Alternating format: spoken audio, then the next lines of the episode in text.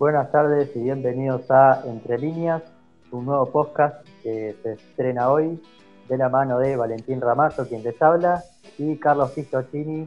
Y bueno, vamos a hablar de fundamentalmente eh, informaciones de Aldo Civi, Alvarado y Boca. Y también vamos a hablar eh, a lo largo de este podcast, eh, no este, sino a lo largo de, la semana. Vamos a estar hablando también de otros temas relacionados al fútbol principalmente y, por qué no, otros, otros tópicos que no tengan nada que ver con el balonpié. Bueno, me presento, soy Valentín Ramazo y eh, me acompaña Carlos Pito Chini con este nuevo podcast. Así es, eh, Valen. Así estamos arrancando este nuevo desafío en el que les vamos a estar contando, sobre todo hablando de fútbol, como vos bien decías, cubriendo sobre todo cada uno de nosotros lo que tiene que ver con la actualidad de los equipos locales. Estoy hablando de Aldo Civi, de Alvarado. Y en lo que a mí concierne, eh, voy a estar más encima de lo que es la actualidad de Aldo Civi, de lo cual... Aclaro que yo eh, cubro más que nada la información de Alvarado y eh, vamos, ¿por qué no empezamos también a, a meter, digamos, distintos datos de la información de cada uno? Que haya cuervos, que también haya quemeros, diablos rojos que se van a la academia, que haya templos, bomboneras, gallineros y que acabe de una vez esta pandemia. Arroyitos en el Parque Independencia, agua fresca del Tatengue al Sabalero, un refugio cuando acecha la tormenta, sea un bosque para pinchas y triperos, que haya puertos que reciban a piratas y talleres por la gloria del humano, que el aguante ya no sea más por plata y que limpias se alcen siempre nuestras manos que así sea para todos los equipos, que así sea para todas las hinchadas. Bueno, eh, Aldo Civi sufrió una gran cantidad de bajas, a las cuales vamos a estar hablando a continuación, y también ya en poco tiempo sumó algunas altas, algunas de ellas bastante reconocidas, de las cuales vamos a empezar a hablar. En primera instancia, si les parece, hablamos de esos jugadores que finalizaban contrato el 30 de junio, que eran la mayoría del plantel, y les paso a contar los que renovaron ese vínculo ya a esta altura, que son los arqueros Pozernik y Asman, que renovaron hasta junio de 2021 sus contratos y van a permanecer en el plantel, completando junto al juvenil Ingolotti los tres arqueros del plantel profesional. También renovó su contrato el paraguayo Marcos Miers hasta junio de 2021. Gral, Francisco Gral, otro que renovó por dos años y medio. Maciel, que logró en este caso la libertad de acción del Club Lanús, del cual había estado a préstamo la pasada temporada. Esta vez llega libre y firma por tres años. Y en las últimas horas la, la novedad quizás de Aldo Civi pasa por las continuidades acordadas de palabra de Federico Andrada y Gastón Gil Romero, que con sus respectivos pases en su poder firmarían un contrato en las próximas horas que los ligará por el, la próxima temporada al equipo de Mar del Plata. Casos que son una Bien. incógnita. No, bien, más allá, más allá de las bajas, de tantas que tuvo el 2 eh, se puede contar también, como vos dijiste, las renovaciones de Gil Romero y bueno, algunas buenas noticias para el tiburón, que a pesar de la pérdida de muchos jugadores, algunos eh, importantes en la última temporada, eh, por lo menos este, renueva con algunos otros y se va reforzando. Claro, eso, eso iba a comentar que Gastón Gil Romero y Federico Andrada han sido parte de la, de la base titular de Ángel Guillermo Hoyos, que también continúa y debe ser un motivo de alegría para, para el técnico la continuidad de estos dos jugadores que formaron parte de su base titular en la Superliga que, que finalizó abruptamente la pasada temporada. En otros temas, otros casos que hoy son una incógnita son los de Evangelista, Alan Ruiz y Caín Fará. En el caso de Alan Ruiz, todas las temporadas, todos los fines de temporada desde que llegó, se habla de su posible partida y siempre termina renovando contrato. Así que la verdad, no me la jugaría a la hora de pensar en la continuidad o no de este jugador. Después de lo que pasó con el episodio de camping, que Alan Ruiz no sé si fue él o un amigo sacó un revólver para amenazar a una empleada o un empleado de, ese camping porque no lo dejaban estar la parrilla, no sé cómo, cómo fue. Eh, eh, después de ese episodio, si no lo, si no lo echaron del club, eh, no queda más. Sí, yo personalmente creo lo mismo. Creo que el club decididamente apuesta a que un día Alan Ruiz demuestre todo ese talento que se le ve, pero nunca termina de explotar yo creo que el club apuesta a eso, a, hacerse cargo de, las indisciplinas del jugador y esperar que llegue ese momento en el que explote definitivamente y muestre todo ese talento por lo cual supo irse al fútbol europeo. Y en el caso de, Andrada, eh, es un jugador que tiene el pase en su poder desde que llegó en su momento al Civi y, en este caso decidió renovar por un año más, o estaría decidiendo renovar por un año más, porque hasta ahora el acuerdo que tenemos es de palabra, todavía el club no lo hizo oficial, al igual que lo de Gil Romero, pero parece que ya es un hecho, a falta de la firma, sus continuidades, ambas por, la próxima temporada, ¿no? Por un año. Exactamente, bueno, eh, también eh, ha incorporado el tiburón en estos días va, durante toda la, pandemia, ¿no? Durante todo este parate. Eh, si querés contarnos un poco eh, cómo los refuerzos de Aldo Civi. Sí, sí. Bueno, Aldo Civi se había asegurado en caso de no poder llegar a un buen puerto con Federico Andrada a Lautaro Rinaldi, proveniente libre desde Temperley, donde fue dirigido por Walter Perazo, un viejo conocido Aldo Civi, que dio muy buenas referencias a medios locales sobre las condiciones del jugador también proveniente de Saca Chispas, Franco Perinciolo, una apuesta de 23 años, un volante ofensivo. Veremos cómo le termina saliendo esta apuesta a Aldo Civi. Yo creo que mayormente a Ciro Lugrano. Esto me huele a que es una apuesta netamente del manager. Eh, Matías Villarreal, que viene a ser el 5 de Estudiantes de Buenos Aires, de Caseros, protagonista en lo que iba de la B Nacional antes de que se corte. Así que bueno, hay expectativa con lo que pueda llegar a mostrar este jugador. Y si hablamos de expectativa, es la que genera la posible dupla de centrales que podrían conformar Jonathan Junque, flamante refuerzo proveniente de Estudiantes de La Plata. También llega con el pase en su poder luego de rescindir un año que le quedaba de contrato. Y Joel Carly, un viejo conocido de la casa, que ya tuvo un par de ciclos en Aldo Civi y viene de destacarse de tener cuatro años donde fue capitán y referente de Botafogo de Brasil, donde supo jugar partidos internacionales por Copa Libertadores allá por el año 2017 y hoy vuelve siendo completamente otro jugador que el que se fue a aportarle experiencia y jerarquía a la saga central del equipo marplatense. También llegó el uruguayo Felipe Rodríguez, el cual es totalmente una incógnita. Eh, sus pasos más destacados fue en su inicio por Defensor Sporting de su país, donde cuando surgió daba que hablar, y aquí en la Argentina tuvo un paso allá por 2017, si no me equivoco, por Godoy Cruz de Mendoza, como lo más destacado. Bueno, y después llegaron Uriel Ramírez Closter de Vélez a préstamo. Siendo completamente honesto, no hay muchos más datos que se puedan decir de, este jugador. Sí que es un volante ofensivo. Eh, habrá que ver qué es lo que le puede aportar este jugador al equipo de Ángel Guillermo Hoyos. Y bueno, y por último, sí, sí, proveniente de Vélez a préstamo. Ah, más que nada en Vélez ha jugado en, la cantera, en, las inferiores, así que no hay mucho de, de este jugador en primera división. Sí, Vélez siempre ha em. tenido una, una, buena cantera, ¿no? Una, ha sacado siempre jugadores bastante interesantes. veremos cómo, cómo se desarrolla ¿no? en, el Aldo Civi y si tiene lugar.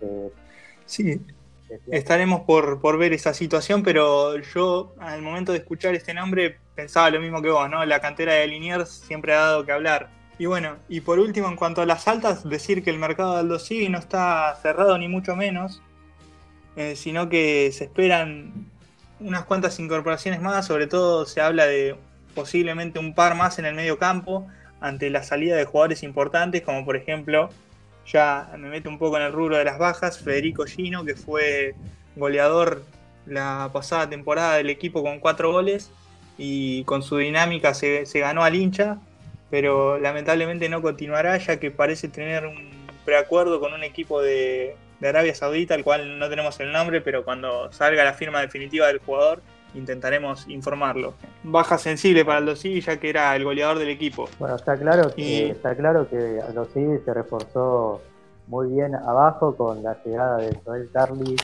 y Jonathan Zunke, que son dos defensores de, jerarquía que tienen su trayectoria. Eh, Jonathan Zunke jugó muchos años en estudiantes y Joel Carly fue un referente del, Botafogo de, Brasil. Así que bueno, son dos incorporaciones abajo muy importantes. Parece claro que este Aldo se está armando de, de abajo hacia arriba, ¿no? Claramente si quieren les cuento las bajas más importantes más que toda la cantidad porque son muchos. Federico Gino, como decía, Bertoglio es otro jugador importante que pese a haber estado cerca en algún momento de arreglar su continuidad, prefirió volver al fútbol griego, donde puede hacer una diferencia económica. Eh, Leonel Galeano, que supo ser baluarte en la defensa, se fue al Aucas de Ecuador, fue una de las primeras bajas del equipo.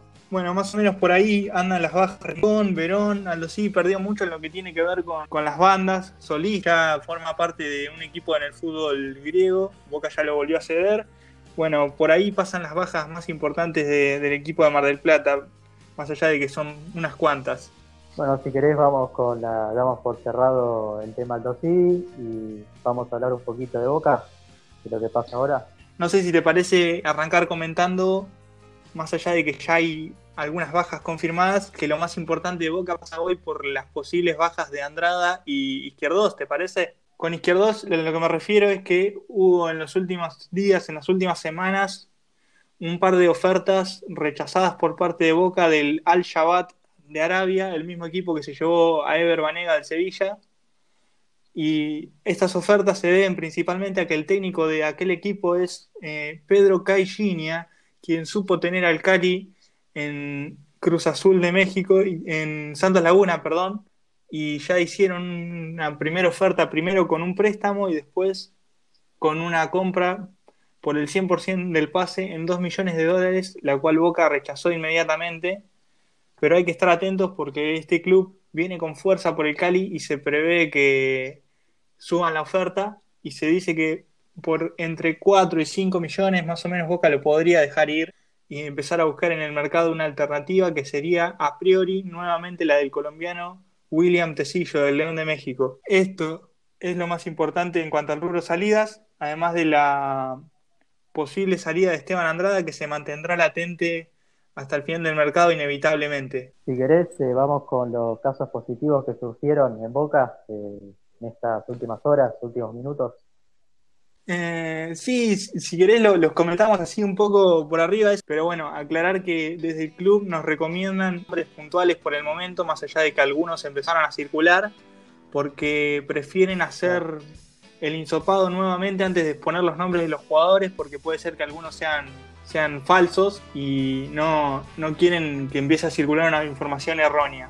Lo único que está claro a día de hoy es que varios jugadores se mantienen aislados entre los cuales hay varios arqueros, por ejemplo, hay varios de los arqueros, y Miguel Russo eh, abandonará la burbuja de Boca hasta que esto se normalice, por el cuidado que el club quiere llevar sobre su entrenador. Claro, cabe destacar que eh, según este, informaciones que sacan los medios, eh, habría 19 casos hipotéticos de coronavirus en la burbuja de Boca, eh, ya los jugadores habían presentado síntomas anteriormente, eh, síntomas leves, y eh, en este caso podríamos, podríamos decir que se confirmó, aunque por ahí puede, como vos decías, salen la, la contraprueba, digamos, negativa.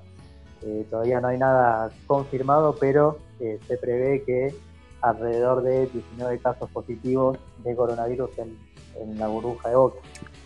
Sí, y recordar que dentro de esos casos también está el Iván Marcone, eh, Javier Bustillos y ayúdame creo que Walter Bow, que ya habían dado anteriormente COVID positivo y ya se encontraban, eh, se encuentran ¿va? haciendo el aislamiento correspondiente y permanecen bajo revisión para ver cuándo se puedan reincorporar a los entrenamientos de Boca, que de todas maneras dado este presunto brote de COVID, quedarán suspendidas por los próximos 72 horas. Es decir, Boca no entrenará en los próximos tres días, esperando resultados más claros de esta, de esta situación.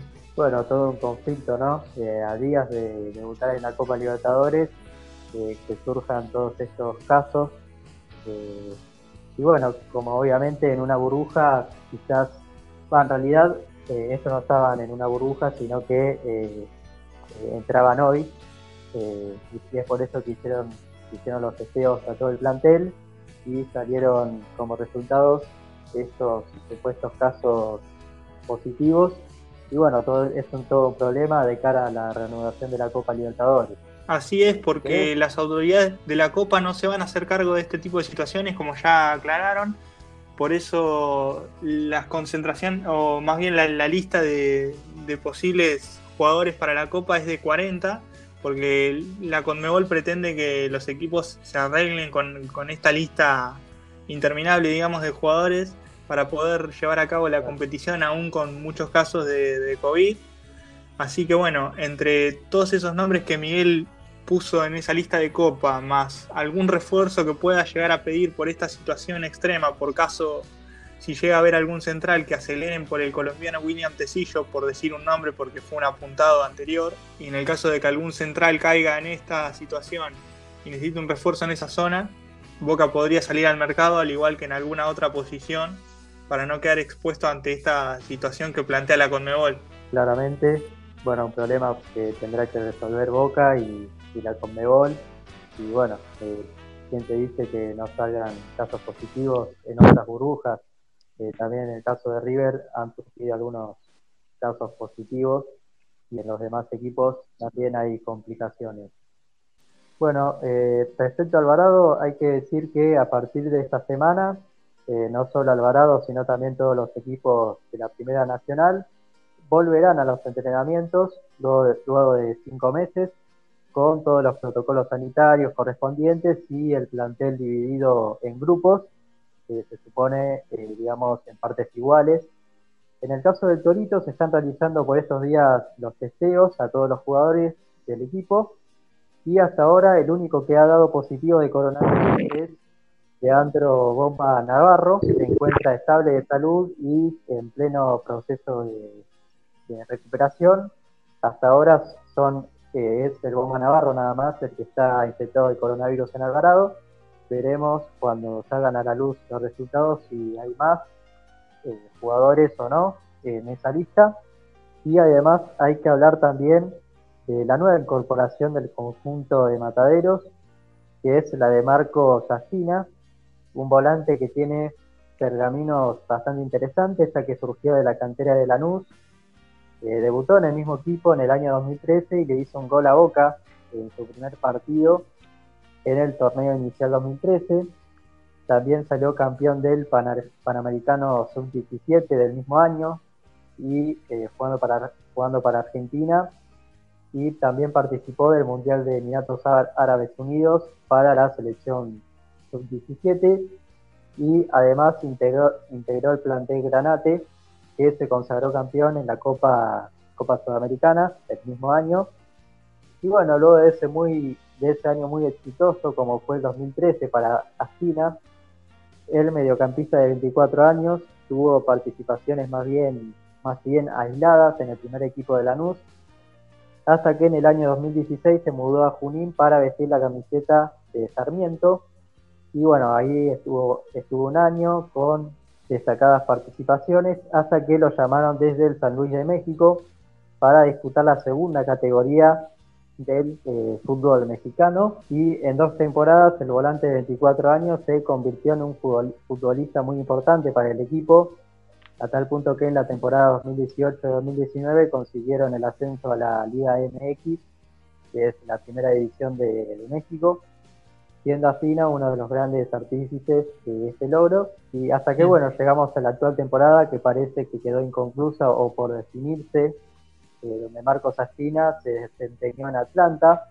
Recordemos el Bohemio, líder de la zona que integra Alvarado, un torneo que quedó un poco ahí a la deriva, no se sabe qué va a hacer, si la AFA quería nuevamente hacer un torneo, un torneo aparte, dejando sin validez el, el torneo de la anterior temporada y hacer uno nuevo.